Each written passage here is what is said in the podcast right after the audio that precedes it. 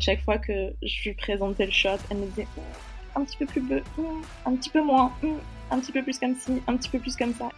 Il faut se prendre des retakes dans les dents. En fait, plus tu, plus tu vas en faire, plus tu vas en voir, plus on va être précis. Je pense que dans le milieu de la 3D, on a tous cette part euh, d'artiste en nous et qu'en tant qu'artiste, tout le monde donne un petit peu de soi en fait. Ça reste un outil comme n'importe quel logiciel. Si tu sais pas ce que toi tu veux faire déjà en amont, en fait, euh, ben, bien sûr, tu vas te sentir perdu dans l'interface. Si c'est mon rôle de dire ça va pas, c'est aussi mon rôle d'apporter une solution et de faire en sorte de pas laisser la personne se dépatouiller avec un, problème sur les bras, quoi. Tu peux pas présenter un plan euh, à ton client pour validation si jamais il n'y a pas toutes les. La créativité dans les humains, pas dans les machines. Je suis Sandrine Calam, passionnée de 3D depuis des années et fondatrice de The Shading, agence 3D créative. Avec Gizmo, je vous propose de partir à la rencontre de celles et ceux qui font tous les jours la 3D, l'animation, les VFX et tout ce qui touche à l'image en général. Bonne écoute.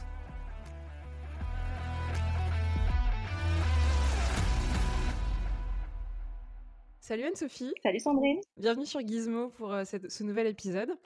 Euh, ça va être l'occasion pendant cet épisode de parler forcément compositing avec toi, de ton parcours, des différents projets sur lesquels tu as pu euh, travailler jusqu'à présent. et puis, et puis on, détaillera un petit peu la trame un peu plus tard en, te en, te connaissant un peu plus et en ayant fait connaissance. ce que je te propose pour commencer, c'est que tu te présentes et puis que tu commences à nous détailler un petit peu ton parcours et comment tu en es arrivé à faire du compositing. Ça marche. Eh ben, bonjour, moi je m'appelle euh, Anne-Sophie Palermo, je suis actuellement superviseur compositing à Micros Animation. Euh, alors, mon parcours dans la 3D, il est euh, à la base, c'était pas du tout un métier auquel je me destinais. j'avais fait un bac économique et social, donc j'avais visé large parce que je ne savais pas ce que je voulais faire. je suis tombée un petit peu par hasard sur les métiers de la 3D. J'avais jamais envisagé que c'était des métiers qu'on pouvait faire et ça m'a botté en fait parce que c'était quelque chose de totalement différent. Donc en fait, pour m'orienter là-dedans, vu que j'avais pas du tout de formation euh, qui pouvait m'amener, j'ai commencé par faire des études d'art en fac d'art plastique. Et puis j'ai enchaîné dans une spécialisation. Ok, super général. Ouais, et dans une spécialisation 3D à Supinfocom Arles. Et j'ai commencé à travailler en 2007. J'ai fait 5 ans à Buff Company. Euh, j'étais d'abord généraliste, comme beaucoup de graphistes qui ont commencé euh, dans cette, euh, dans cette boîte-là. sur la fin, je m'étais spécialisée en lighting compo. Et, ensuite, au bout de 5 ans, j'avais envie de changer d'entreprise pour ben, voir d'autres techniques, d'autres méthodes. Et, et j'ai postulé chez Illumination McGuff, euh, et là, je suis rentrée euh, en compo euh, chez Illumination pendant, je crois, 4 ou 5 ans aussi. Et, et puis après, s'en est suivi, du coup, depuis 2017, mon parcours à Micros. Et au même, donc tu, tu, détailles là que tu étais vraiment au début généraliste pour continuer à toucher à tout parce que justement, tu n'avais pas, pas encore un, feeling pour une des spécialités euh. Et puis progressivement, euh, une appétence un peu plus forte pour le euh, lighting et le compo et, et tu t'es spécialisée ou c'est pas exactement ça? En fait, c'est vrai que pendant mon film de fin d'études, en fait, j'ai vraiment découvert le compo et c'est quelque chose qui m'a vraiment plu. Mais contrairement à tous les autres domaines, c'est pas quelque chose sur lequel qu'on avait vraiment vraiment développé parce qu'on fait quand même une école de 3D, donc on, avait surtout de la, formation sur des, euh, techniques euh, diverses et que le, le, compo, en fait, on, avait eu un peu une introduction, mais ça n'avait pas été quelque chose de poussé. Mais ça m'avait beaucoup plu, en fait, euh, la rapidité d'exécution, la manière de vraiment travailler une image, etc. Euh, mais j'avais conscience qu'en fait, en, sortant de l'école, j'allais pas pouvoir attaquer tout de suite sur du compo parce que j'avais pas suffisamment touché à ça.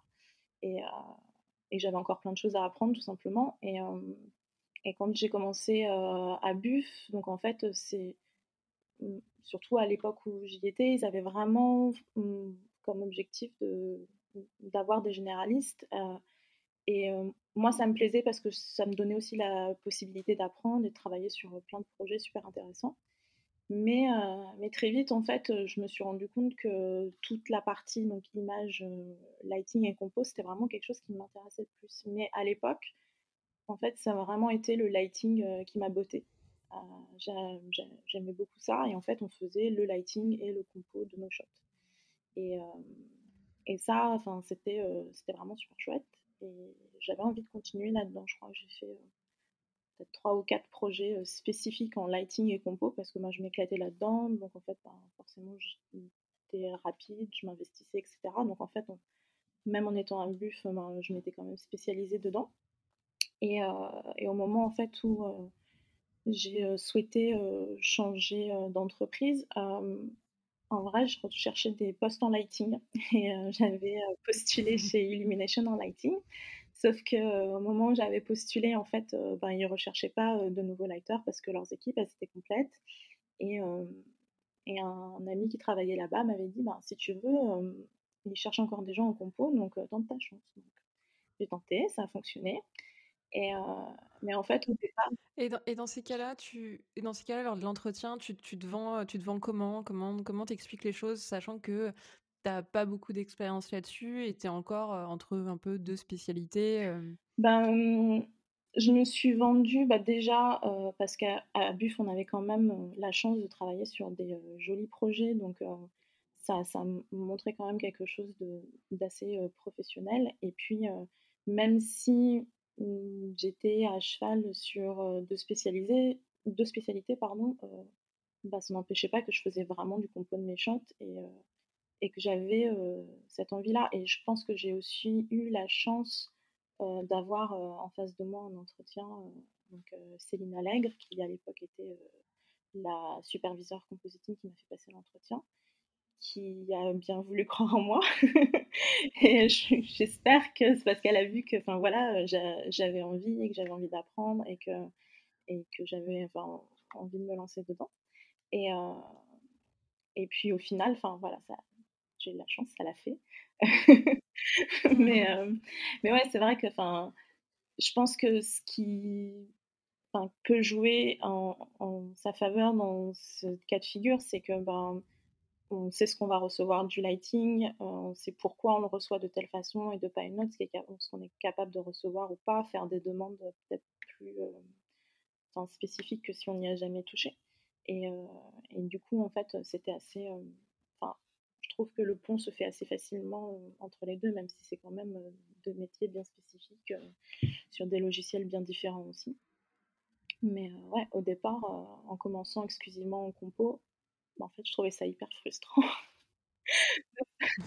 ouais, ouais, si, c'est vrai. Au départ, en faisant que, que ça, je trouvais ça hyper frustrant parce que quand tu commences et que, et que tu as l'habitude de faire les deux, que tu as l'habitude de lighter ton plan, de sortir les passes qu'il te faut, de t'organiser toi, etc.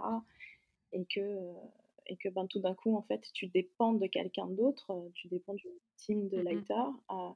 Ben, en fait, tu te dis, ouais, mais j'aurais envie de le faire moi-même. ça veut pas dire que tu le feras mieux ou quoi que ce soit, hein. loin de là, c'est pas ce que je veux dire, mais du coup, tu as, ce côté où en fait, ben, tu as besoin de quelque chose, tu es autonome dessus. Et là, du coup, tu, tu dépends de ton équipe. Quoi. Mais euh, ouais, au départ, c'était un peu frustrant.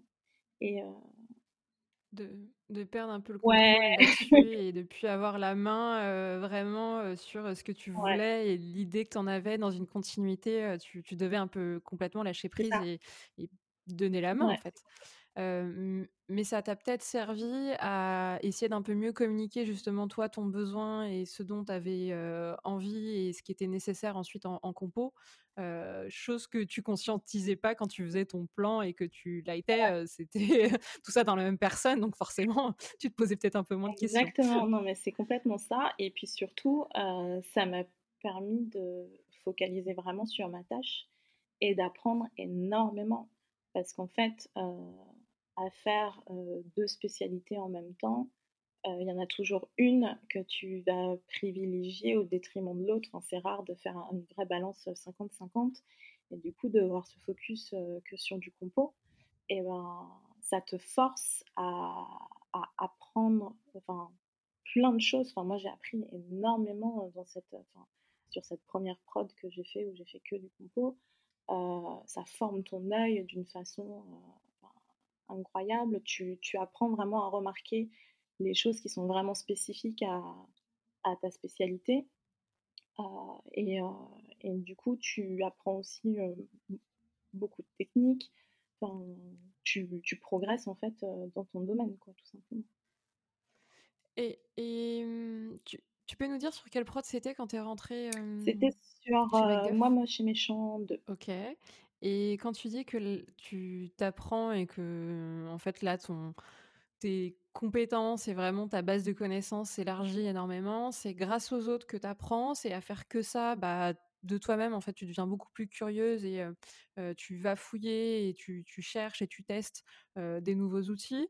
Il y avait un workflow qui te permettait d'apprendre en fait déjà des bases pour en fait tout simplement compositer des plans un peu de la même manière que, que, tout le monde. Comment à ce moment-là tu vraiment t'apprends et tu, et tu montes vraiment en niveau sur, sur ce projet?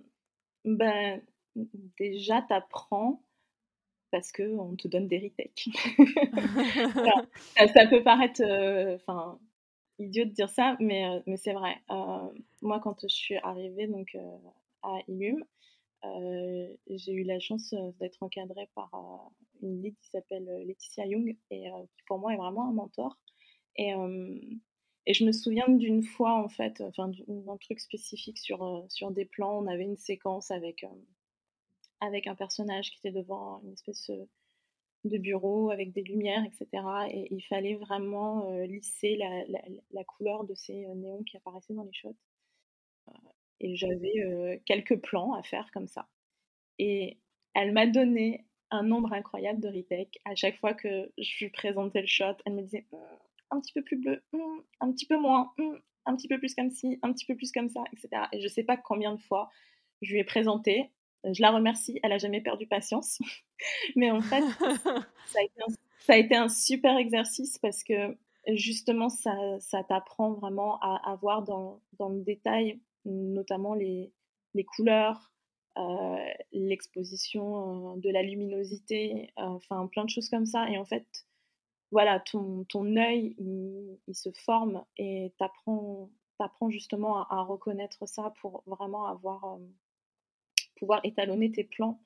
Euh, donc ça, c'est quand même la base. Et puis après, euh, par rapport à ce que tu disais tout à l'heure aussi, c'est tout à fait juste, c'est tu apprends aussi de tes collègues, euh, que ce soit donc des autres graphistes ou tes sup ou tes leads, des techniques que tu ne connais pas, en ouvrant aussi les plans des autres pour regarder, bah, tiens, c'est sympa ce qu'il a fait, comment est-ce qu'il a fait, je vais aller regarder parce que voilà, ça m'intéresse, je pense que je peux apprendre de ça, de sa technique et, de regarder et dire, ah ouais, mais en fait, j'aurais jamais pensé le faire comme ça, c'est vraiment chouette. Euh, ben, je me le note dans un coin de ma tête et puis un jour, si j'ai la même chose à faire, euh, ben, ça fait partie des, choses que je peux tester. Quoi. Donc, euh, ouais, c'est c'est vraiment les personnes autour de toi qui te font grandir professionnellement en te donnant des retours sur ton travail. C'est fou ce que tu, ce que tu détailles sur cette histoire de néon et d'étalonnage si tu te remets en fait dans la peau de Anne-Sophie à ce moment-là, jamais tu aurais pu imaginer euh, qu'il pouvait y avoir autant de subtilité sur un néon et le nombre de retours qu'elle a pu te faire euh, là-dessus. Euh, ouais, mmh. c'est là où je me dis, en fait, j'ai fait du chemin, quoi. ça, a été, ça a été hyper frustrant au départ parce que bah, quand tu vois pas la différence, réussir à la comprendre et du coup, tu... bah, c'est hyper formateur, tout simplement. et, ça, je trouve, c'est un truc qu'on observe, enfin, dans un peu toutes les spécialités et que quand tu es junior, tu as du mal à comprendre, c'est que ton œil, il est pas formé, il y a des trucs que tu ne vois pas, qui t'échappent totalement, alors qu'on est censé avoir la même chose sous les yeux. c'est toujours ça qui est, frustrant et qu'il faut malgré tout réussir à communiquer et emmener l'autre avec des retakes pour en fait le faire progresser et le, et le faire voir tous ces petits points de détail.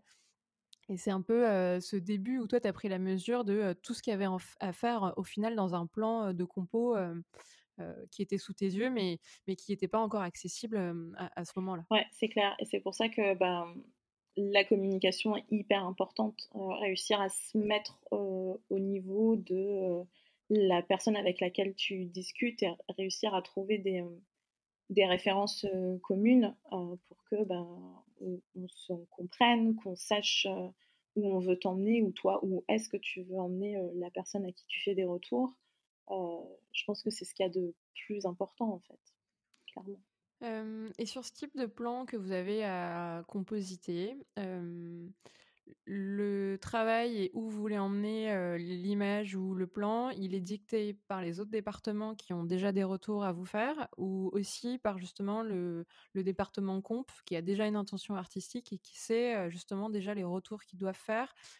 comment ils se découpent en fait un, en réalité un, un travail de, de comp sur, euh, sur, sur, un long métrage ou un court euh, Alors, dans un long métrage, dans un monde idéal, quand tu commences à, à comper euh, ton shot ou même quand les lighters commencent à travailler sur le plan, on a ce qu'on appelle des color keys. Donc en fait, c'est des références artistiques qui ont été donc réalisé en amont, souvent au moment de la pré-production, nous donnant un mood en fait par rapport à la séquence. si on est suffisamment chanceux, on peut avoir des color keys pour par exemple tout ce qui est tout ce qu'on appelle les master shots. Donc ça va être des establishing shots, ça va être les plans les plus emblématiques d'une séquence, desquels vont découler d'autres plans. Euh, et du coup, ça, ça nous donne notre base de départ. Donc, euh, pour le lighting, ça va les, les aider à visualiser euh, l'ambiance de, de la séquence, les températures de couleur, savoir s'ils ont des ombres sharp, des ombres douces, des choses comme ça. Et, et, nous aussi, ça va nous, nous emmener justement dans, dans cette ambiance-là, en fait. Notre but, c'est de, bah, de continuer, en fait, à, à développer cette idée qui a été mise en image en amont. Et, après, en fait, ça va être de faire en sorte de lisser tous les plans de la séquence pour qu'il n'y en ait pas un qui sorte du lot, en fait, et qu'on assure une continuité visuelle entre les plans, tout simplement en fait, ce color. color key. Color key, j'allais lui donner un autre nom. ce color key, c'est un peu votre dénominateur commun en fait au lighting et au compo pour vraiment vous, vous assurer une base d'échange, mais aussi une continuité sur, sur vos travaux. c'est intéressant ce que tu dis, que malgré tout, parfois, il peut y avoir un plan qui ressort du lot et vous devez, entre guillemets, la ramener un peu dans les autres. Comment, comment ça se produit en fait, ce genre de... Ça peut est-ce que c'est vraiment un accident Non, alors comment ça se passe? en général, c'est pas non plus quelque chose qui sort du lot de façon dramatique, hein, parce que bah il n'y a que vous qui arrivez à le voir, en fait. C'est en train de dire. J'irai pas, c'est pas totalement faux, mais j'irai pas forcément jusque-là. Non, mais c'est vrai que, que des fois, en fait, même si un plan est, peut paraître, enfin, a été par exemple lighté d'une façon identique à des plans précédents, parce que le personnage s'est un peu tourné, on n'a pas forcément la même orientation, on peut avoir une, différence, parce que le cadrage, il n'est pas forcément le même, il faut remettre l'intention aussi au bon endroit par rapport à la narration. Enfin, il y a beaucoup de, cas de figure qui peuvent faire que mmh, des fois, vraiment dans la continuité d'un montage, tu peux te retrouver avec un plan, même si il est identique à la référence, fait que visuellement, en fait, il y a quelque chose qui va t'accrocher l'œil et que tu n'as pas envie de ça parce que tu n'as pas envie que le spectateur, bah, en fait, détache, se détache de la narration de l'histoire parce que le but, c'est de raconter une histoire, en fait. Hein, même si on adore faire des jolis plans, enfin, on quand même dans le milieu des, de films, d'animation, c'est d'embarquer, en fait, le spectateur, voilà, dans, dans une narration et, et que ça, ça coule de source pour lui, en fait. Donc, donc ouais. Ça... Et un peu comme un marionnettiste, les ficelles elles doivent être invisibles et, que les plans ils aient été faits de manière totalement séparée. le spectateur il s'en fout, lui ce qu'il veut c'est vraiment ce spectacle qui, dure et qui se déroule sans discontinuité et qui sert toujours le propos de l'histoire qui est Ouais, exactement. et comment, quand on fait du comp, plus particulièrement, on entraîne cet œil et, on l'aiguise. comment on arrive à progresser ce truc qui, qui est même pas palpable et qui est très compliqué à, appréhender? Alors là, il n'y a pas de secret, il hein, faut faire du plan. J'aimerais bien te dire qu'il y a une recette magique, mais, euh, mais non, y a, en vrai, il n'y a pas de secret. C'est vraiment ça. Il faut, il faut faire du plan. Euh, il, il, faut se prendre des retakes dans les dents, tout simplement. Euh, ouais, c'est. En fait, plus tu, plus tu vas en faire, plus tu vas en voir, plus on va être précis dans les demandes qu'on te fait, dans les modifications qui sont qui sont demandées, que ce soit par ton superviseur, ton directeur enfin, peu importe, euh, ben, en fait, ça va, ça va t'habituer à regarder certaines choses dans une image et, euh, et du coup, tu, tu, vas apprendre que ben, ça, il faut pas le faire de cette façon. Euh, là, en fait, cette couleur, elle est composée d'autant de rouge, d'autant de bleu, d'autant de vert. Enfin voilà, il y a, quelque chose qui se passe, plus t'en fais et, et plus t'apprends. Après, il y a des personnes qui progressent plus vite que d'autres. Mais il n'y a pas de souci. Enfin, voilà, je pense que le plus important en fait pour, euh, y arriver, c'est de, réussir en fait à mettre un peu son ego de côté parce que euh, si tu y arrives du premier coup, c'est génial. Mais euh, si tu n'y arrives pas du premier coup, c'est complètement ok. Quoi. Enfin, c'est, normal, on, apprend tous, on progresse tous, chacun à notre façon.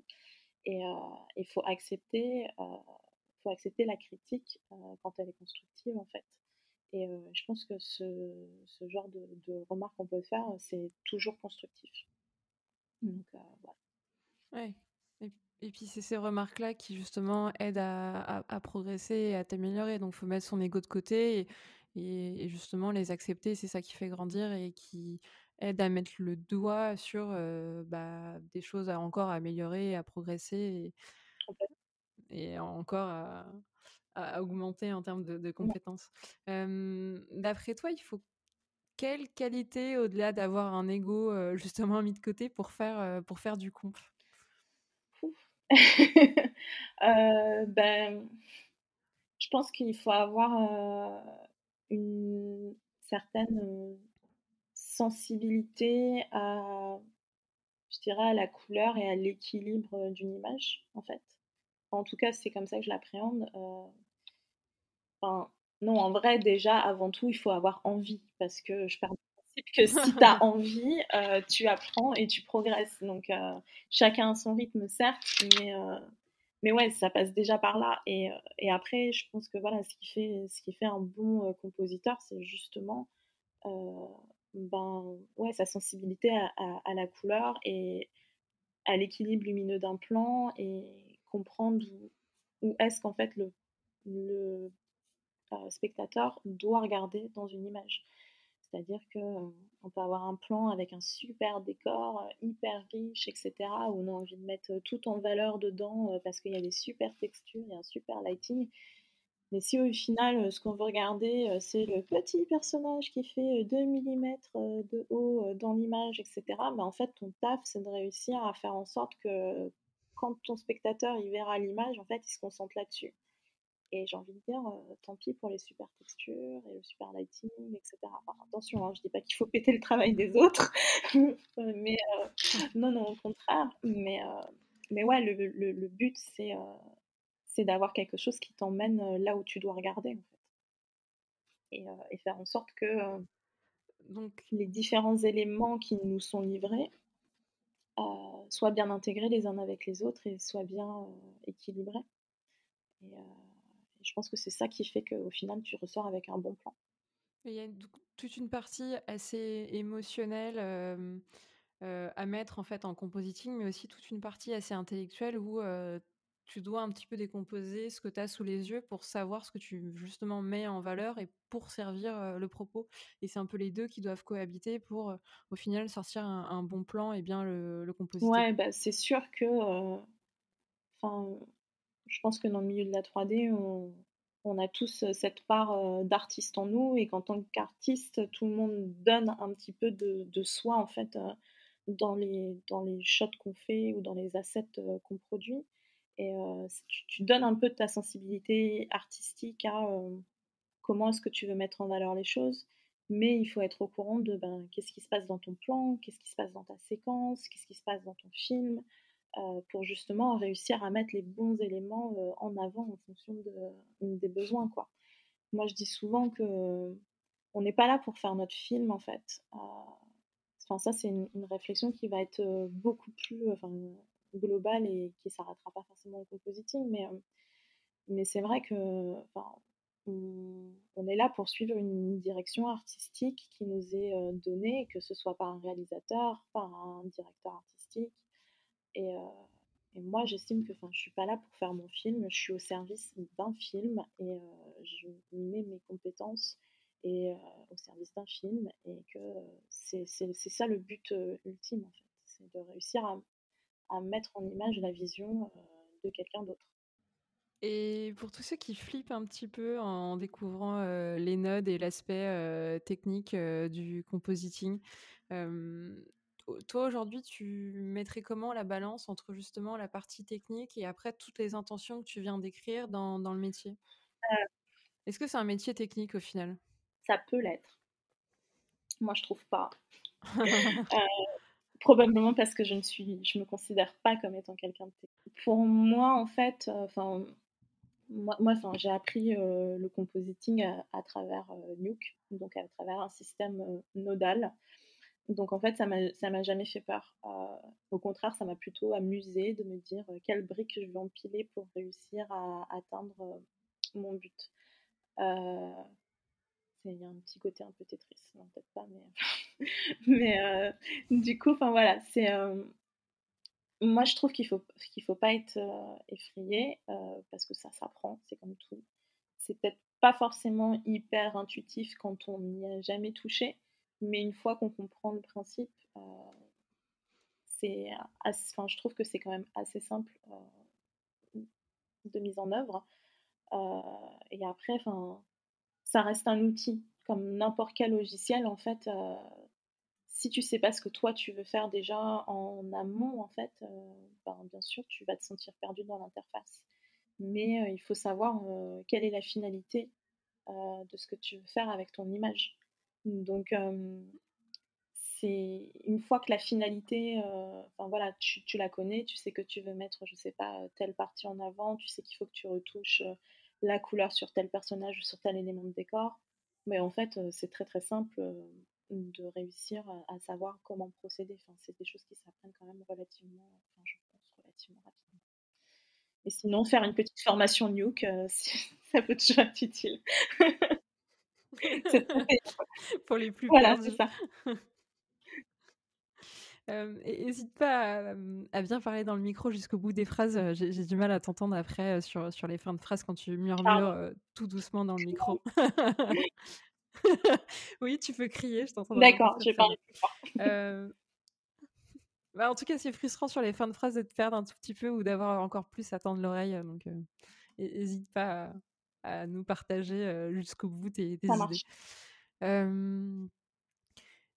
en fait, je rebondis sur ce que tu dis dans n'importe quel domaine et spécialité. S'il n'y a pas d'intention, en fait, l'outil servira entre guillemets à rien et c'est pas souvent par accident que tu vas arriver à faire le miracle et, ce qu'on attend de toi. et c'est juste en fait un outil, c'est ça qui t'aide à créer, à servir bah, un plan, un propos, un, scénario et, ces briques, c'est que le chemin pour mettre en valeur, en valeur des éléments ou ou des séquences ou, un personnage, mais au final rien de plus. Et après à toi d'apprendre ce langage et, à, apprendre à jouer à ce nouveau jeu qui est les Lego de Nick. Exactement. Ouvert qu'aux plus initiés. je viens qu'on reprenne la, la, trame et le fil du début, à savoir quand tu viens d'arriver chez MacGuff et que tu te spécialises un peu plus en compositing. Est-ce qu'il y a un peu une autre prod comme ça qui t'a marqué ou vraiment t'as pris un peu une claque et vraiment appris et c'est un petit peu remis en question ce que, ce que tu savais un petit peu du compositing ou en tout cas ça t'a donné une marche supplémentaire sur ce que tu, ce que tu savais? Je pense que l'autre prod qui a vraiment compté pour moi professionnellement est celle où j'ai énormément appris c'est quand je suis arrivée à Micros Animation. j'ai commencé sur le film Sherlock Gnomes. Et c'est un film pour lequel j'ai été recrutée en tant que ben, senior compositeur et que j'ai fini en tant que superviseur compositing. Donc c'est pas forcément. enfin, ça, du coup, en fait, ça, ça a été hyper challengeant. Pas forcément par rapport à l'appréhension du compositing en lui-même, mais avec ben, se retrouver avec de nouvelles responsabilités que j'avais jamais expérimentées avant et ben devoir essayer de faire quelque chose avec ça. et, ouais, ça c'est ça, a été une complète découverte et en même temps ben, en plein milieu d'une prod où je vais pas dire que t'as pas le droit à l'erreur, mais enfin faut assurer quoi. Ouais. Et, vite réagir si justement ça, ça, part un petit peu en cacahuète ou s'il y a des aléas, on, compte sur toi pour entre guillemets dresser la barre. Mmh. On, attendait quoi de toi justement quand tu es passé sup?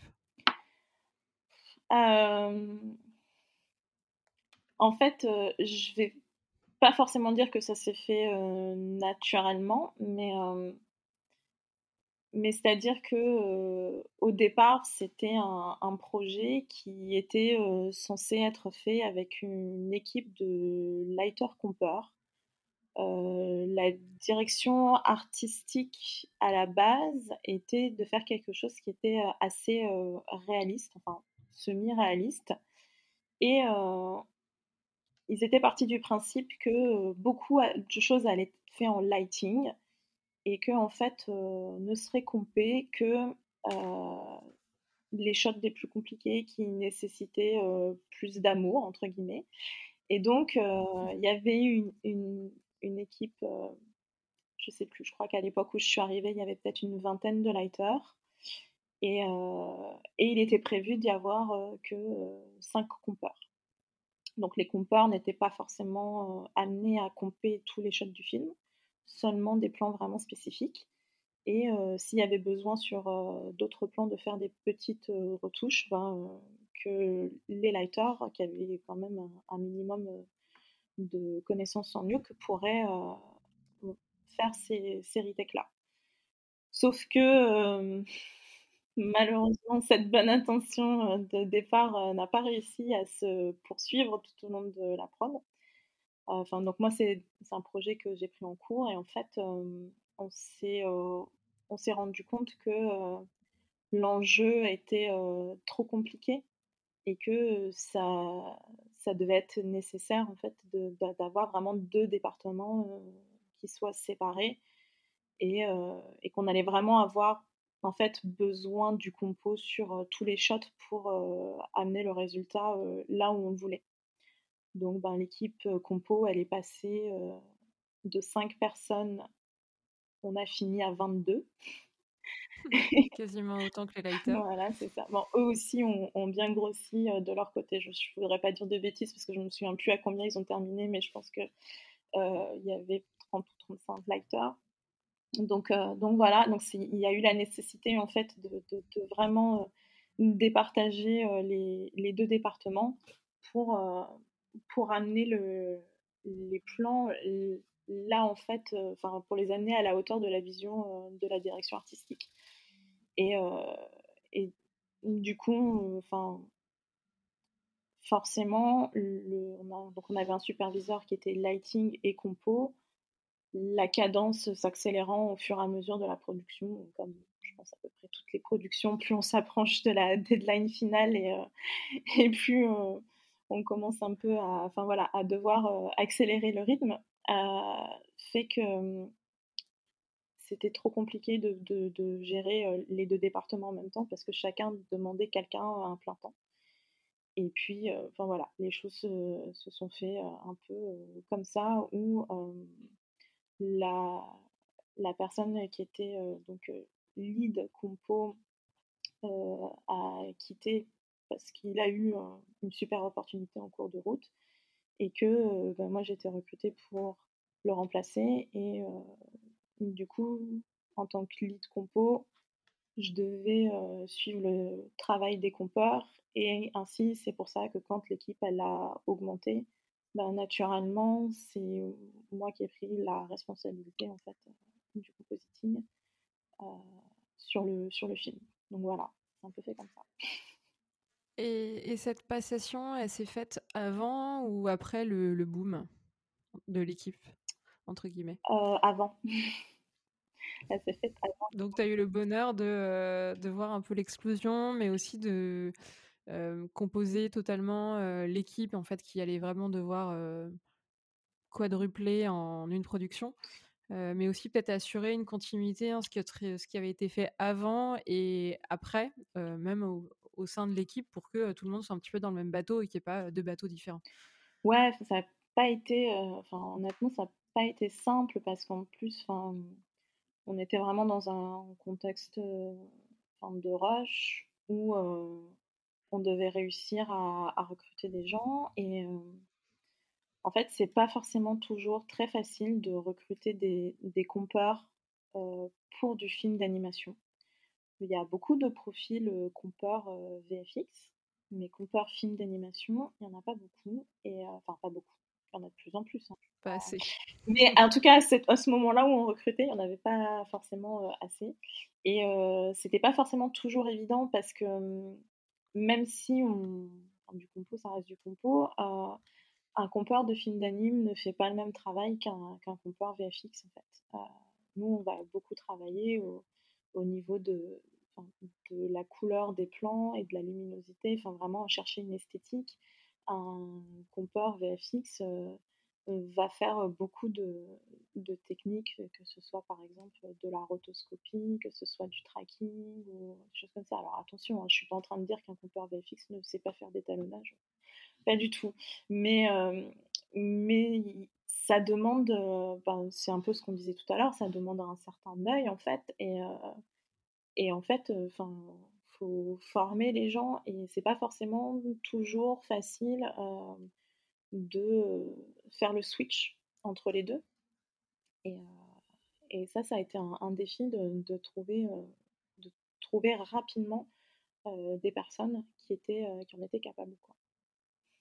Ok, donc ça, ça sous-entend que tu en as pris certains qui jusqu'à présent avaient fait un peu les deux ou avaient fait que du comp VFX, que tu as amené là dans du comp de cinéma d'animation, euh, tout en prenant le pari de euh, ils vont vite comprendre et vite s'adapter pour que euh, la prod se passe bien et rentrer vraiment dans ce que tu leur demandes.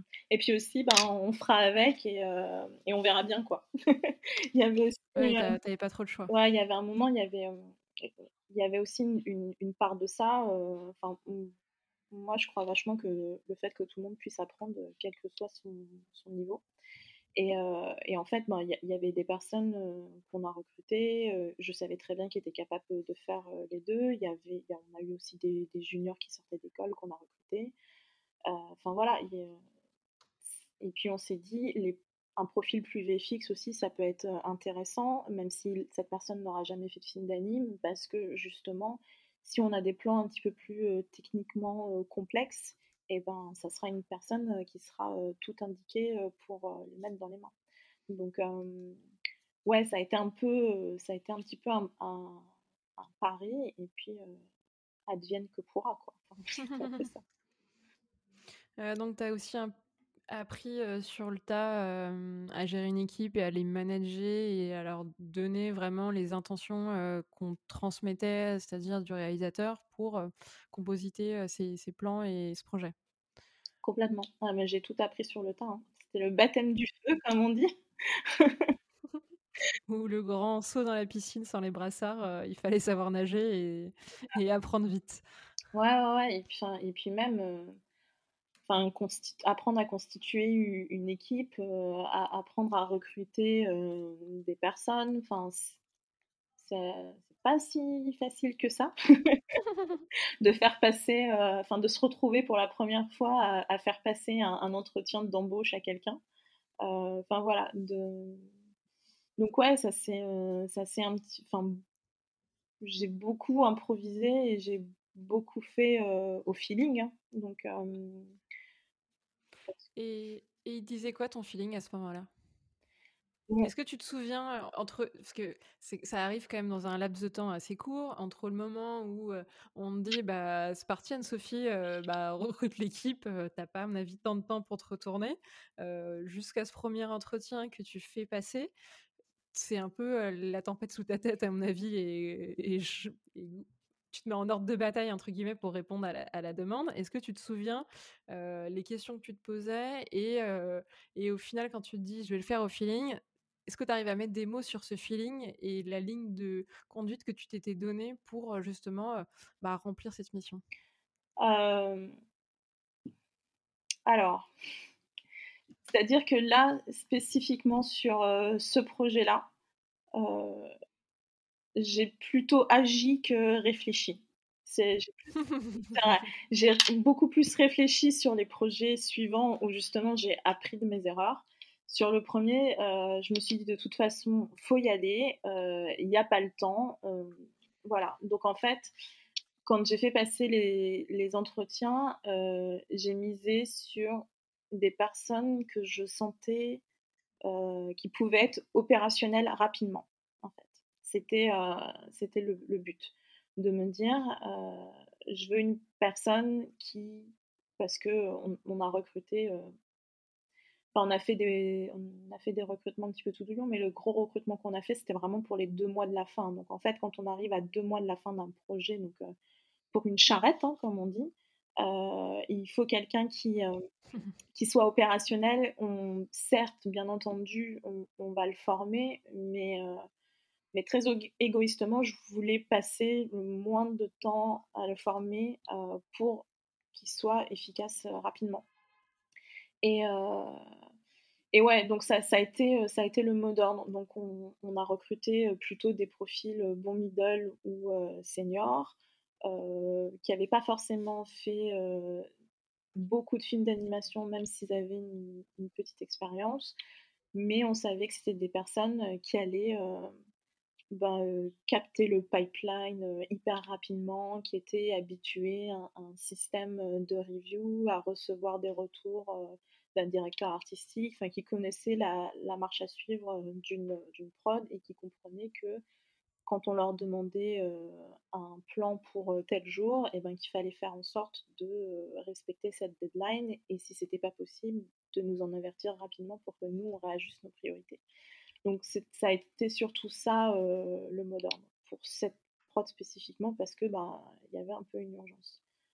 c'est pas forcément ce que j'ai choisi pour, euh, pour les prods suivantes. Enfin, c'est pas ce, système-là que, que j'ai souhaité adopter pour les prods suivantes. Mais ouais. Tu, tu, peux détailler du coup pour toi les, les erreurs que tu as fait euh, sur cette première prod et comment aujourd'hui tu. Beaucoup. Non, bah oui, quand c'est la première fois, on en fait beaucoup. Euh, qu'est-ce que mais, c'est bien que tu aies, fait déjà cette rétrospective en te disant euh, plus jamais, ou en tout cas euh, plus comme ça, je vais faire autrement, et, et, du coup, bah, te permettre de tester et de ne pas reproduire ces erreurs-là. alors, commençons par la plus grande. celle, avec laquelle je me, je me débat toujours un petit peu aujourd'hui, c'est être capable de déléguer plus. Euh, je me suis mis euh, beaucoup de pression, en fait, parce que ben, forcément, on, te fait confiance, on, te donne des responsabilités. Donc, bien entendu, en fait, tu te dis, euh, faut que j'y arrive, je veux pas décevoir, je veux pas planter l'équipe, etc. Donc, donc, du coup, un peu cette mauvaise habitude de vouloir enfin, tout surveiller, tout maîtriser, chose qu'on ne peut pas faire, bien entendu, mais en tout cas, on veut avoir euh, l'illusion. Donc euh, ça, clairement, ça n'a pas été une, bonne euh, stratégie. Qu'est-ce que j'ai fait d'autre comme erreur? Tellement.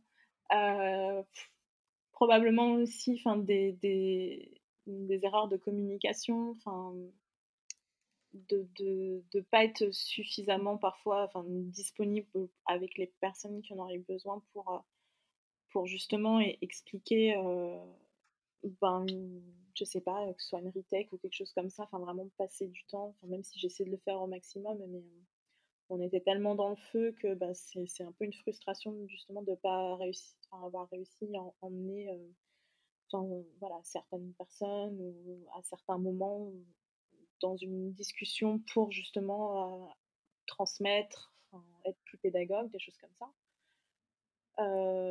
apprendre aussi du recrutement, de se dire que, bah, en fait, enfin, vraiment, un, compeur de, de films d'animation, c'est un, profil quand même assez spécifique. Donc, être plus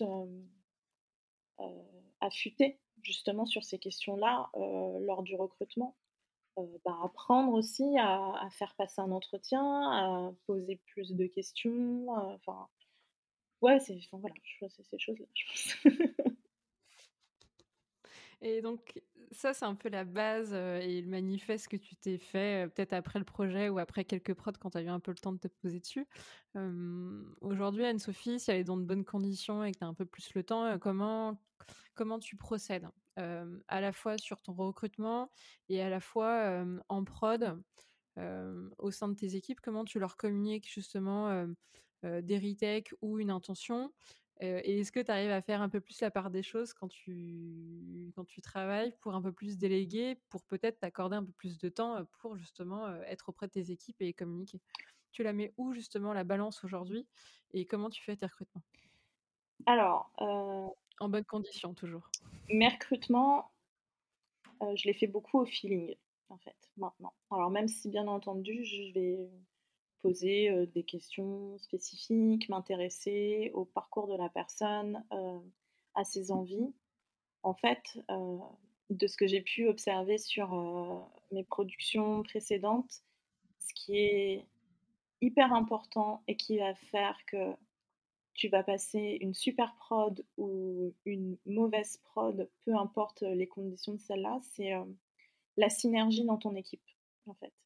Si tu recrutes des personnes qui s'entendent bien, savent communiquer entre elles, euh, savent s'entraider, avoir des profils variés qui se complètent, euh, tu vas créer une équipe qui n'a pas forcément euh, besoin de toi pour avancer si tu recrutes des juniors, faut aussi avoir des middle et des seniors qui vont leur permettre de grandir et qui vont servir de référence si par exemple toi en tant que lead ou superviseur tu n'es pas disponible pour répondre à leurs questions. parce que ben, peut-être qu'à un moment en fait tu vas être occupé parce que tu vas avoir des réunions ou des reviews, des choses comme ça et tu seras tu seras pas là au moment où eux ils en ont besoin. Et et c'est important en fait d'avoir des gens qui, qui s'entendent bien entre eux. Et du coup, bah, en fait, ça, je procède au feeling dans un entretien. Quand j'ai en face de moi une, une personne que je vois, alors bien sûr, hein, tout le monde est un peu stressé pendant les entretiens et on en tient compte, mais, mais si je vois en face de moi une, une personne qui est à l'aise, qui n'hésite pas à me, à me poser des questions ou euh, à me faire part en fait de ces, euh, de ces difficultés qu'elle a pu avoir sur des prods précédentes et au contraire sur euh, des choses qu'elle est hyper fière d'avoir réussi. Enfin voilà, si, je pars du principe que si en face de moi j'ai quelqu'un qui est, qui est communicant et, je ressens en fait son, son envie de, de, faire partie d'une équipe et de faire partie du projet, eh ben, en fait je sais d'avance que elle va bien s'intégrer au reste de l'équipe. D'avoir des gens qui soient euh, ouverts d'esprit. Et euh, je trouve que ça crée vraiment un lien en fait euh, entre les différentes personnalités. Et, ça, fait que ça marche vachement bien. Après, pour ce qui est par exemple de déléguer, on va pas se mentir, j'ai toujours un problème là-dessus. Hein. j'essaye de me, j'essaye de me corriger et, euh, j'avoue que justement la prochaine preuve que je dois faire, c'est euh, mon défi numéro un euh, avec moi-même. Je veux pas dire par là que je délègue pas, hein, mais, mais c'est vrai que par acquis de conscience, j'ai toujours tendance à toujours vérifier et il faut que j'apprenne à, à, à, déléguer ça en fait. Donc voilà. Et Qu'est-ce que je voulais dire d'autre? Non, je vais, rebondir là-dessus sur aujourd'hui l'aspect où tu as encore du mal à déléguer, c'est-à-dire toujours tout vérifier après les gens. Est-ce que c'est dû à un manque de confiance ou du coup tu dois de passer toujours après au cas où? Au cas où il y aurait un truc qui aurait été oublié, au cas où il y aurait une info qui serait pas passée et que justement tu as, mal traduit. Comment tu expliques ça? Bah, c'est pas Parce qu'au final, c'est des gens avec qui probablement tu as déjà travaillé et vous connaissez, c'est le énième plan, donc quelque part, si les 50 premiers ont été validés, le 60e, tu pourrais faire l'impasse dessus. C'est pas clairement c'est pas un manque de confiance. Parce que bah, comme tu dis les gens avec qui je travaille souvent je retravaille avec eux. Je les aime clairement. S'ils mmh. écoutent ils se reconnaîtront. Mais non non je leur je, je leur fais vraiment confiance c'est plus parce que j'ai envie d'être préparée en fait de me dire parce que j'estime aussi que c'est de ma responsabilité si je présente un plan et qu'il manque une retake, c'est ok si je le sais, par exemple. Si je peux présenter le plan et dire désolé, on a oublié de faire ça, on s'en occupe pour la prochaine fois. Mais est-ce que vous pouvez déjà nous faire un retour sur ce qu'on vous montre là? Mais j'ai besoin, j'ai besoin de le savoir parce que sinon, surtout en fait, quand tu travaille avec des clients, que c'est pas une, des validations qui sont internes.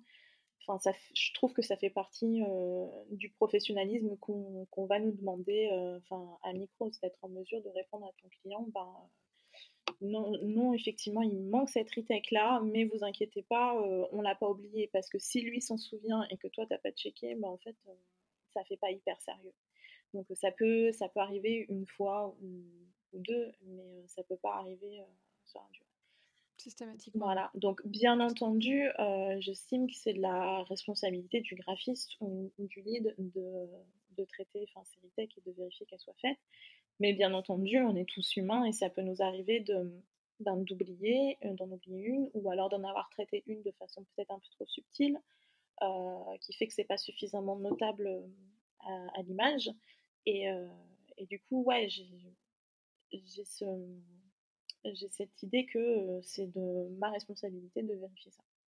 Après, voilà, il faut aussi que j'apprenne un peu à, lâcher du lest et à répartir la charge de travail sur l'équipe de façon globale et que tout ne repose pas forcément sur les épaules d'une seule personne. Mais je pense que c'est quelque chose qui est quand même important de vérifier. Ouais, ça, ça te permet aussi d'anticiper et ce que tu disais de mieux communiquer auprès du client et de pas être entre guillemets la dernière qui découvre que euh, la modif est un peu trop subtile euh, et ou qui a été oubliée. Euh. c'est possible qu'il y ait des, des, des erreurs et, des aléas, mais tu dois être la première à informer et pouvoir au moins t'en excuser avant que les autres le découvrent avant toi, surtout si c'est le client. Tu peux pas, tu peux pas présenter un plan à ton client pour validation si jamais il n'y a pas toutes les retakes, quoi. Parce que sinon, tu, passes un peu pour un guignol. Euh, il va te dire Ah, mais en fait, ça, je te l'ai déjà demandé la dernière fois, tu l'as pas fait, tu veux que je le valide? en fait, il a 100% raison de te renvoyer euh, dans tes cordes, quoi. Parce que il avait demandé. Donc. Euh C'est clair. je voulais bien revenir aussi sur la partie synergie d'équipe que tu décris.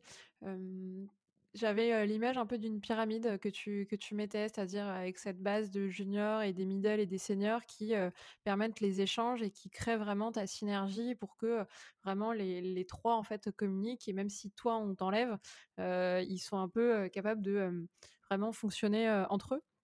Est-ce que sur cette même base de, feeling, en ayant pris des, des, gens qui du coup communiquaient, allaient assez facilement vers les autres, tu as vu des cas où la synergie se produisait et d'autres beaucoup moins, alors que sur le papier, ton recrutement était assez, identique, mais il y a eu ce truc un peu différent et, que tu arrives peut-être à expliquer que sur un même fonctionnement, une équipe fonctionne ou ne fonctionne pas?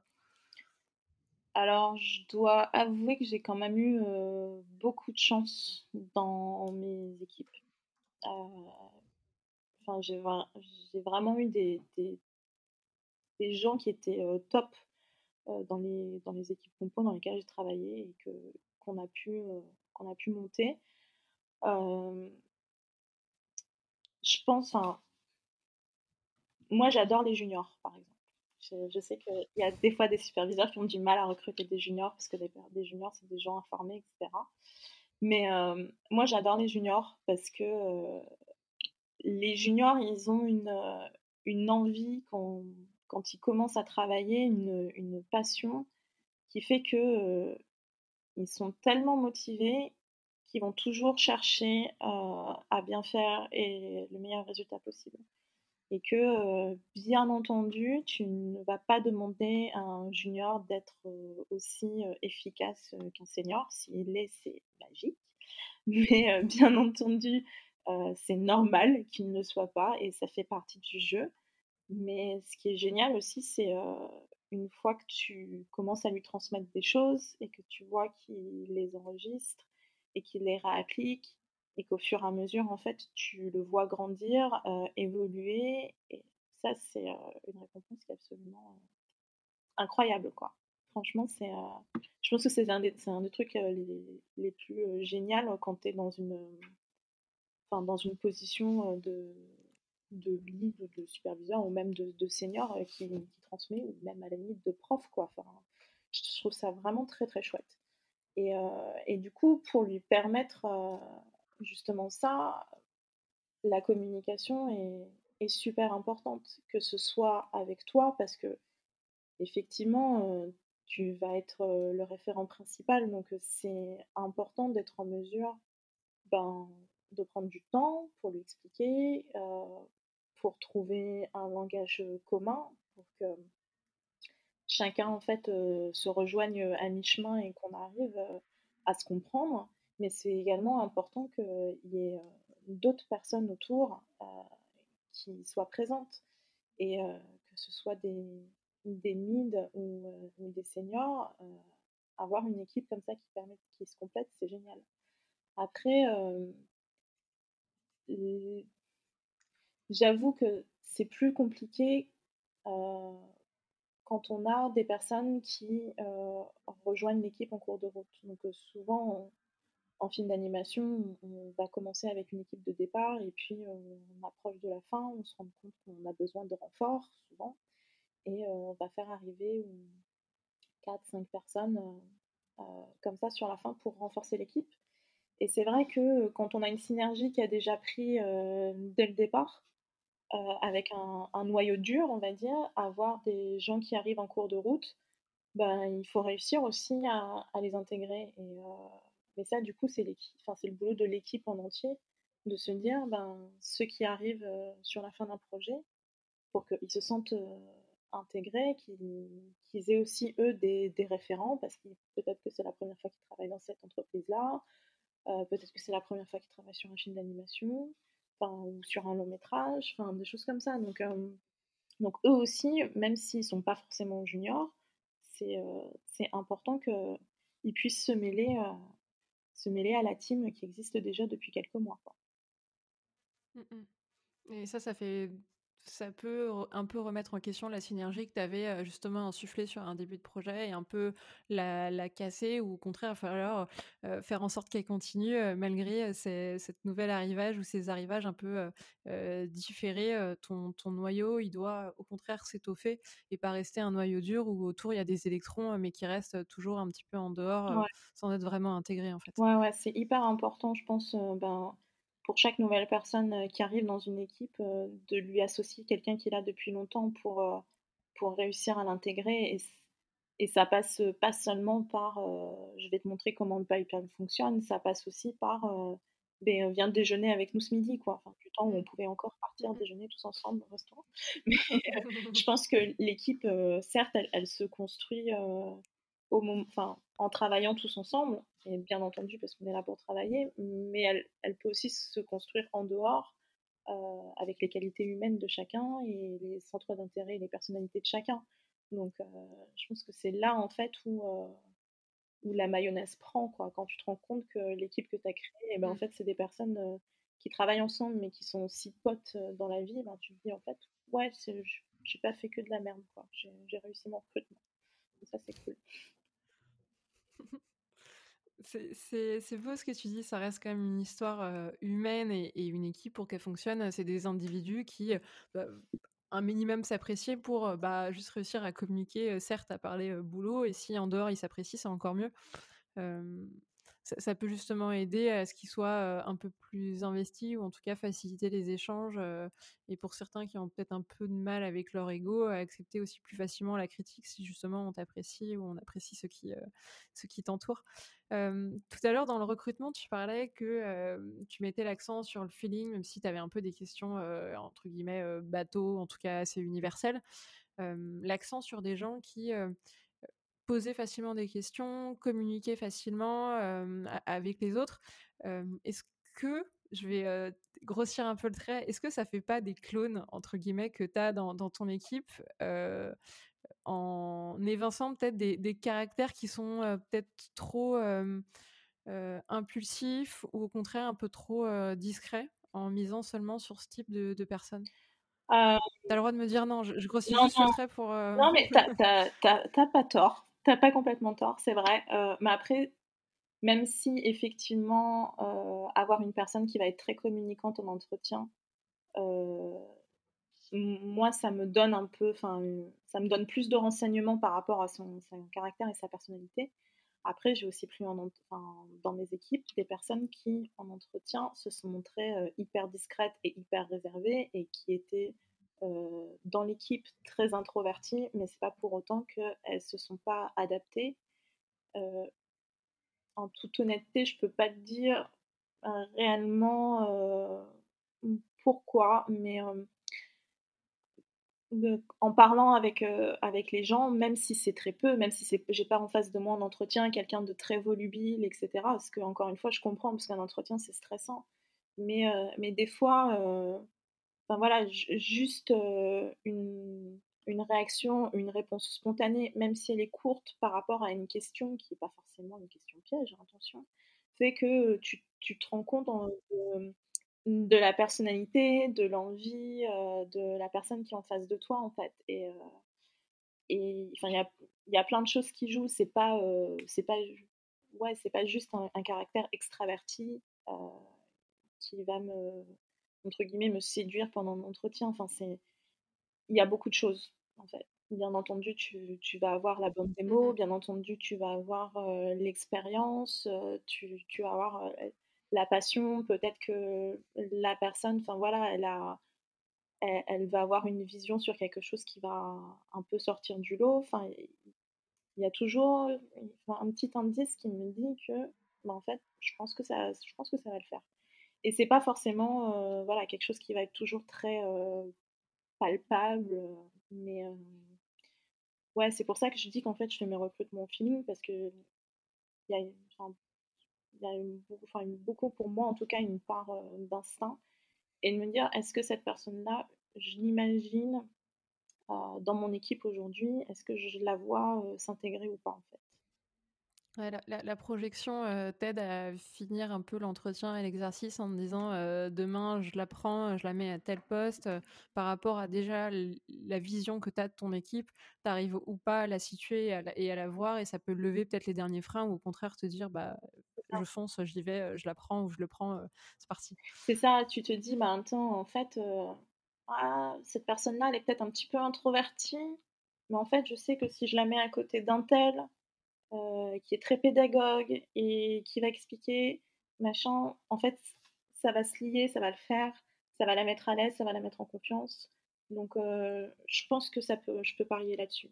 Enfin voilà, c'est un, un, peu ce genre de réflexion que je peux avoir dans ma tête, de me dire, hum, avec les constructions, euh, tu dis, tu vois la personne entretien, tu te dis, elle a ce point fort, mais elle a ce point faible, mais en fait, ce point faible, si je la l'appareil avec euh, une autre personne dans mon équipe, et eh ben peut-être que ça va, peut-être que ça va se, se, qui vont s'entraîner tous les deux vers le haut en fait.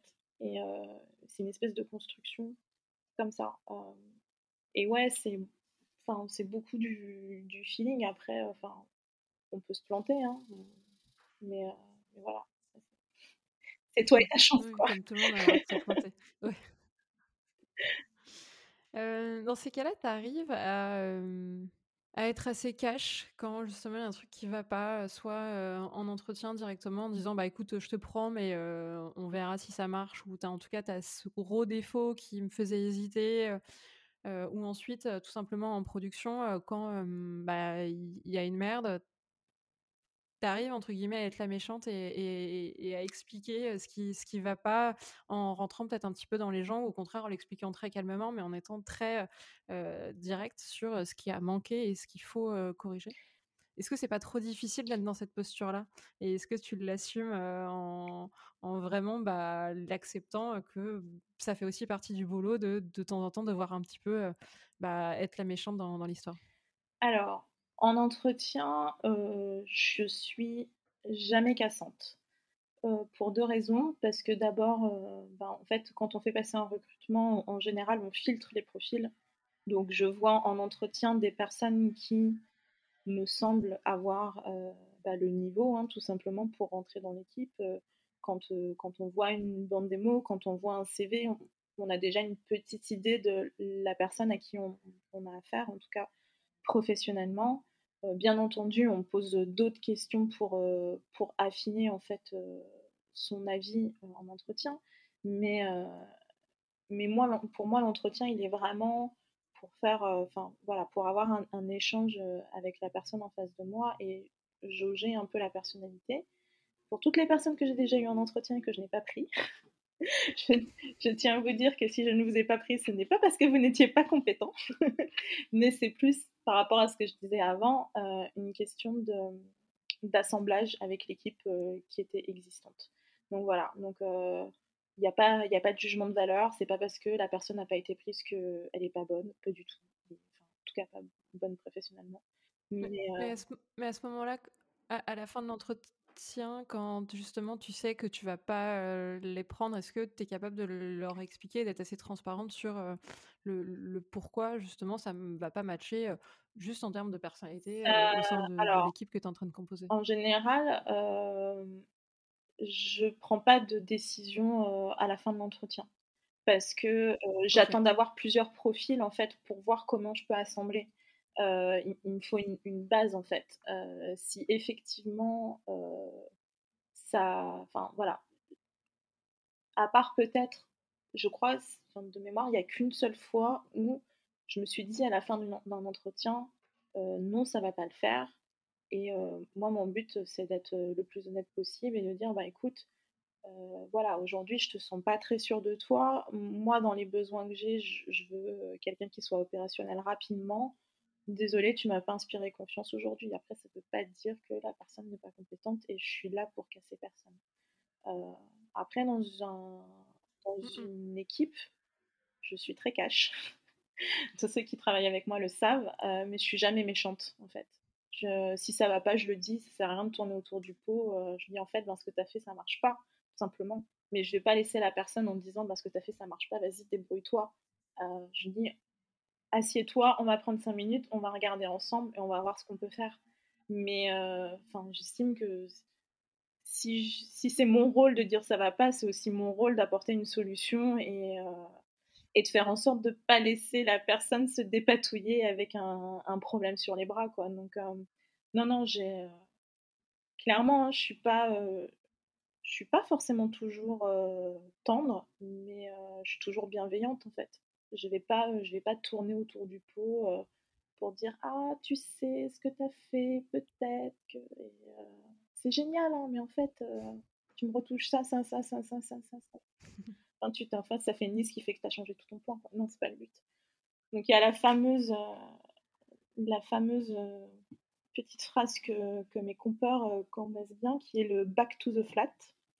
C'est quand un artiste a commencé à travailler sur un plan et que ce qu'il a fait, ça ne marche pas, et que je regarde, que je compare avec le lighting, et qu'en fait, le lighting fonctionnait beaucoup mieux que le compositing, en fait, je dis, ben, tu retournes, tu retournes au lighting, quoi. effaces tout, tu recommences. Donc, c'est le fameux back to the flat.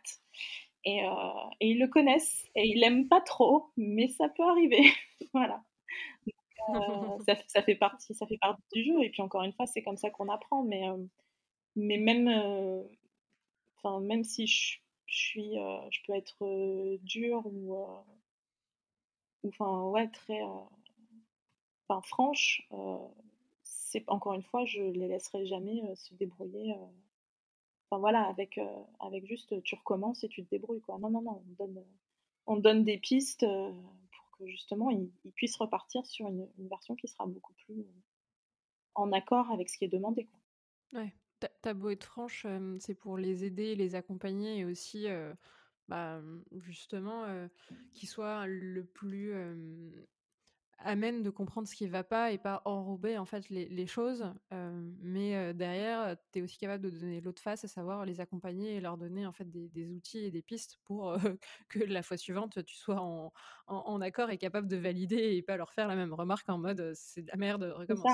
Non, mais le but en fait, c'est que ton équipe, elle soit la, la, plus autonome possible, que tes graphistes soient le plus autonomes possible et tu as, envie que dès que ton graphiste te présente un plan, tu dis ouais c'est génial, euh, vas-y on présente, on présente le shot au client quoi, sans avoir même à faire un retour. Enfin, moi si j'ai pas de retour à faire, je suis hyper contente. Hein. Donc en fait, euh, je pars du principe que mmh ça, ça, ça va avec euh, avec la formation de la personne. Enfin, du coup c'est pas tout de lui donner des, des retakes, il faut lui expliquer pourquoi on en arrive là. Et, et ça c'est aussi valable par rapport je vais dire, à, l'attitude, euh, entre guillemets, d'un graphiste. Euh, un graphiste, il faut qu'il sache que, ben voilà, quand on travaille dans un film d'animation, euh, le matin, on fait des délices, l'après-midi, il y a des reviews, tes plans, il faut qu'ils soient prêts à une certaine heure pour être vus par certaines personnes, que dans un contexte de production, en fait, ben, on a des quotas de shots à faire valider à la semaine, pour moi, c'est hyper important en fait que l'équipe elle soit au courant de ça pour que chacun en fait se, se situe et pour que chacun puisse se, gérer et connaisse ses priorités. Parce qu'en fait, c'est bien beau de, de, reprocher à un graphiste de ne pas livrer ses plans en temps et en heure, mais s'il ne sait pas quand est-ce qu'il est censé les rendre, ben, le fautif c'est toi, c'est pas le graphiste. Donc, je pense que c'est hyper important de, de communiquer ça et, de leur donner une, vision euh, plus globale au niveau du département et au niveau de la production. Ça, les aide totalement aussi à situer et savoir ce que tu attends d'eux et quand est-ce qu'ils peuvent être au rendez-vous ils peuvent être au rendez-vous et, justement pas louper ces rendez-vous et de ce que tu attends de ce que attends d'eux dans une production qui est beaucoup plus globale et où il n'y a pas que leur petite personne et un plan mais au contraire bah, tu en as peut-être beaucoup à gérer et, et tu peux pas être derrière tout le monde toutes les deux minutes dès qu'on te sollicite d'où cette notion d'autonomie que tu que as bien évoquée en début de réponse. Pour conclure un petit peu cette partie management et humain, Qu'est-ce que tu aurais bien aimé recevoir au début quand on t'a euh, dit c'est parti Anne-Sophie, tu, tu, vas manager Un conseil ou qu'est-ce que tu aurais bien aimé savoir un peu plus tôt? Au moment où tu as commencé Apprendre à ne pas me surmener. de un peu plus t'écouter du coup, de faire attention. ouais, non, c'est. je pense que, enfin voilà, on travaille dans un milieu où on, peut avoir des, phases de charrette qui sont euh, qui peuvent être très intenses. Et, euh, en vrai, euh, le conseil de ne pas me surmener, on me l'a donné. Hein. Je vais pas. Les personnes qui m'ont donné et qui écouteront ce podcast se reconnaîtront, mais on, m'a alerté plusieurs fois.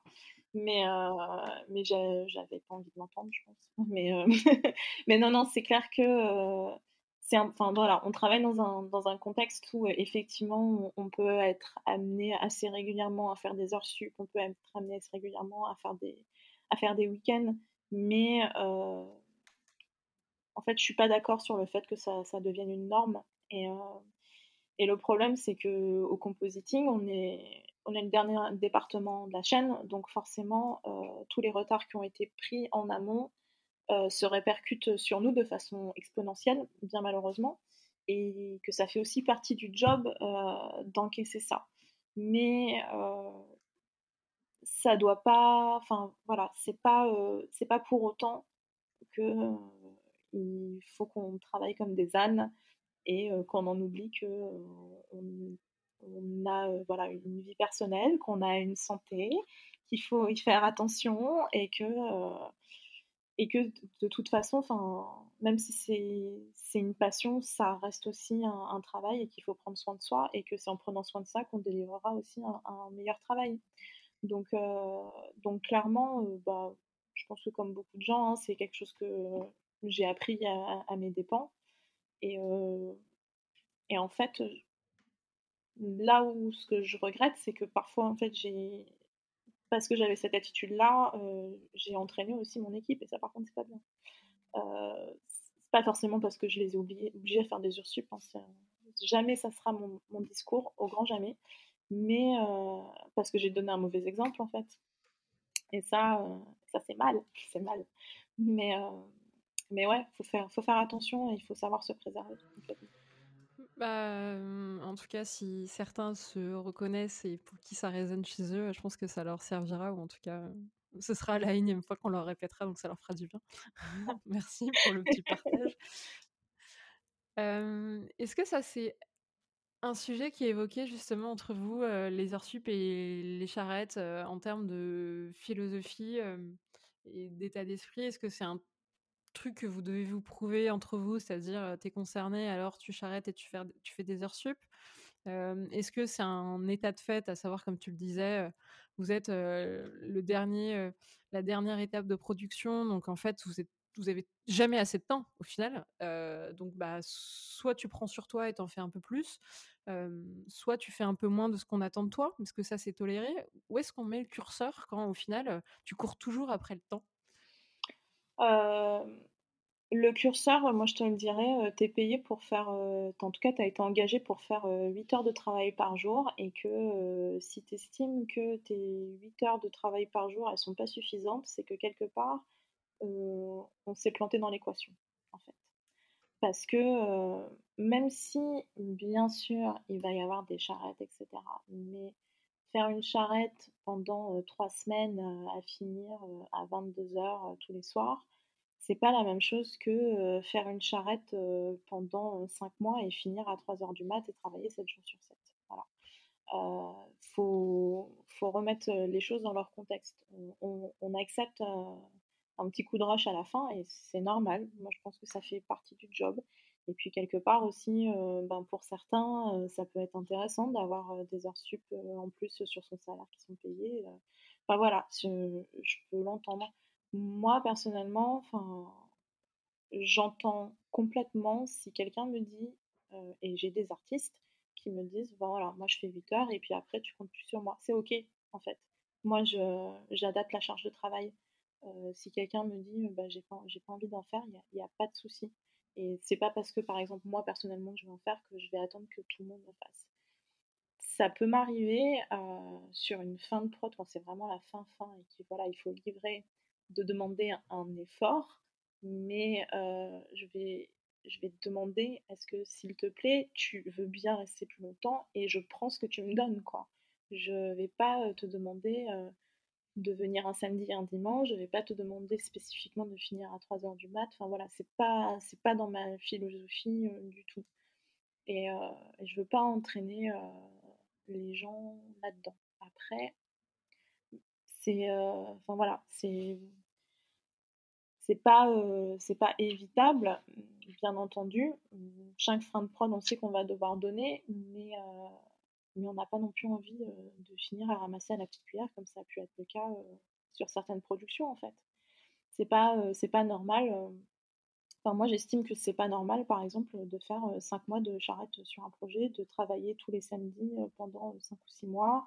enfin voilà, là, ta, ta vie perso, clairement, elle te coûte, hein, parce que quand t'as que le dimanche euh, pour t'en remettre, euh, pour passer du temps avec ta famille ou euh, j'en sais rien, pour faire tes corvées, faire tes courses, etc., ou même faire tes lessives, bah, en fait, ton, dimanche, il, passe comme une balle et t'as profité de rien, quoi. Donc là, c'est ta vie qui en pâtit, tout ça pour sortir un film d'animation. Eh, on fait des films pour les gosses, quoi, faut s'amuser, enfin, je veux dire, c'est c'est quelque chose de sympa, c'est censé être fun, c'est pas, enfin voilà, euh, faut pas, euh, faut pas détruire ta vie pour ça, quoi.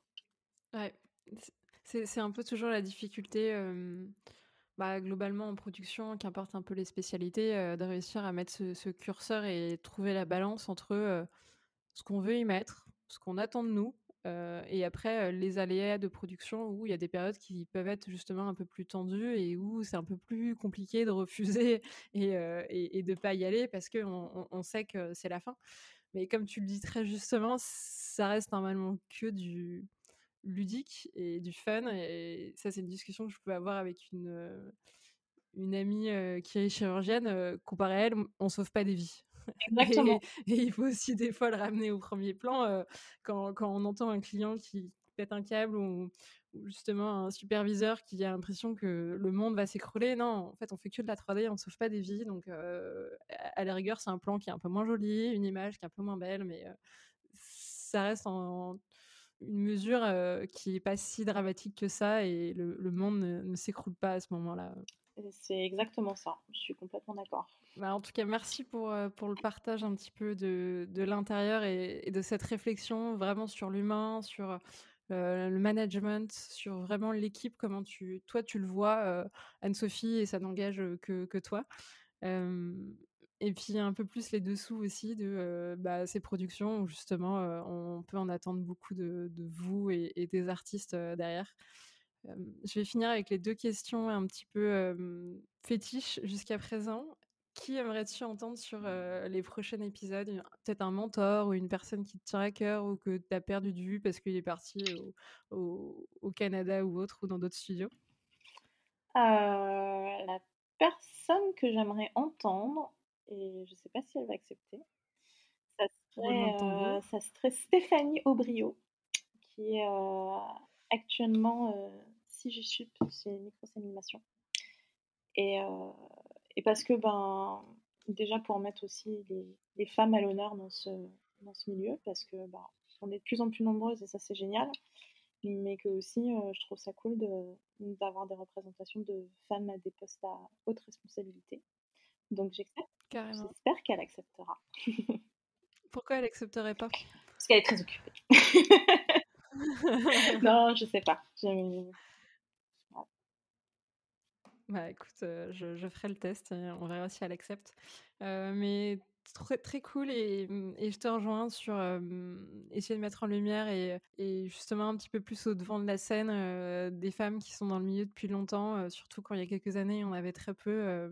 on n'a pas eu l'occasion de l'aborder pendant l'épisode, mais j'espère que j'aurai l'occasion de le faire avec Stéphanie si elle accepte sur, sur l'un des prochains épisodes où est-ce qu'on peut te retrouver, suivre ton travail et où tes réflexions, toi plus spécifiquement Alors moi je pense que je vais décevoir tout le monde, hein, donc j'ai pas j'ai pas de portfolio en ligne et de choses comme ça. Je voilà.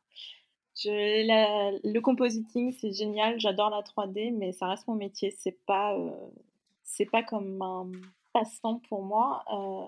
Mais après, si on veut me suivre, ben, je suis sur LinkedIn. Euh, si jamais vous voulez euh, voir ce que je fais, les projets sur lesquels je vais travailler ou que je vais travailler, n'hésitez pas.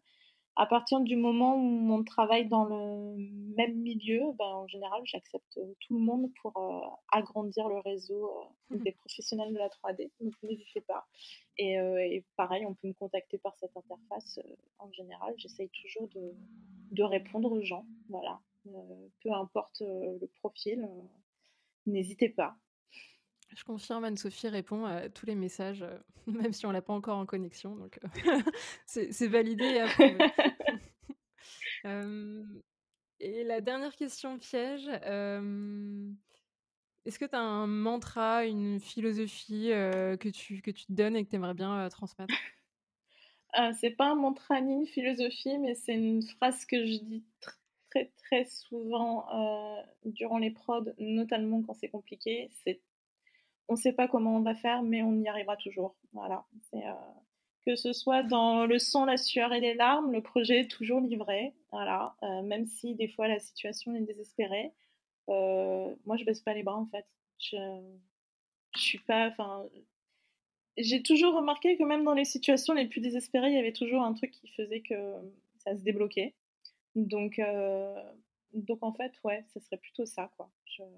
Suis assez positive sur, euh, sur le sujet. Eh oui, c'est un, un, beau vent d'optimisme que tu nous envoies là en, fin d'épisode, donc euh, canon. J'espère que ça donnera le moral à tout le monde et, et, insuffler une belle énergie. Merci beaucoup Anne-Sophie pour, euh, pour le temps que tu as pris euh, et pour nous livrer un petit peu euh, les, les, dessous de ton travail et, et tes réflexions. Certes, cet épisode était, je trouve, beaucoup basé sur l'humain et sur le management, mais il y en avait pour l'instant pour l'instant pas. Donc c'était un peu l'occasion d'aller un peu plus en profondeur dans ce sujet-là avec toi. Merci beaucoup. Bah, merci à toi de m'avoir donné l'opportunité d'en parler, parce que enfin moi je trouve que c'est hyper important. Je trouve que c'est dans notre métier en fait, il faut surtout pas perdre l'humain. Euh, c'est pas parce qu'on travaille sur des ordinateurs que en fait euh, la communication n'est pas importante et que de toute façon c'est euh, surtout dans le milieu du cinéma d'animation on fait pas un film tout seul en tout cas pas un long métrage tout seul ou alors tu es super balèze mais mais voilà enfin on a besoin d'une équipe on a besoin de gens autour de nous et, c'est pour ça que ben, moi j'aime ce métier j'aime les gens voilà trop cool merci encore Anne-Sophie et puis à tous ceux qui sont encore là c'est que l'épisode vous a plu, donc n'hésitez surtout pas à en parler autour de vous, à le partager. Et puis je vous dis à, à la semaine prochaine. À très vite. Bye bye. Salut Anne-Sophie. Salut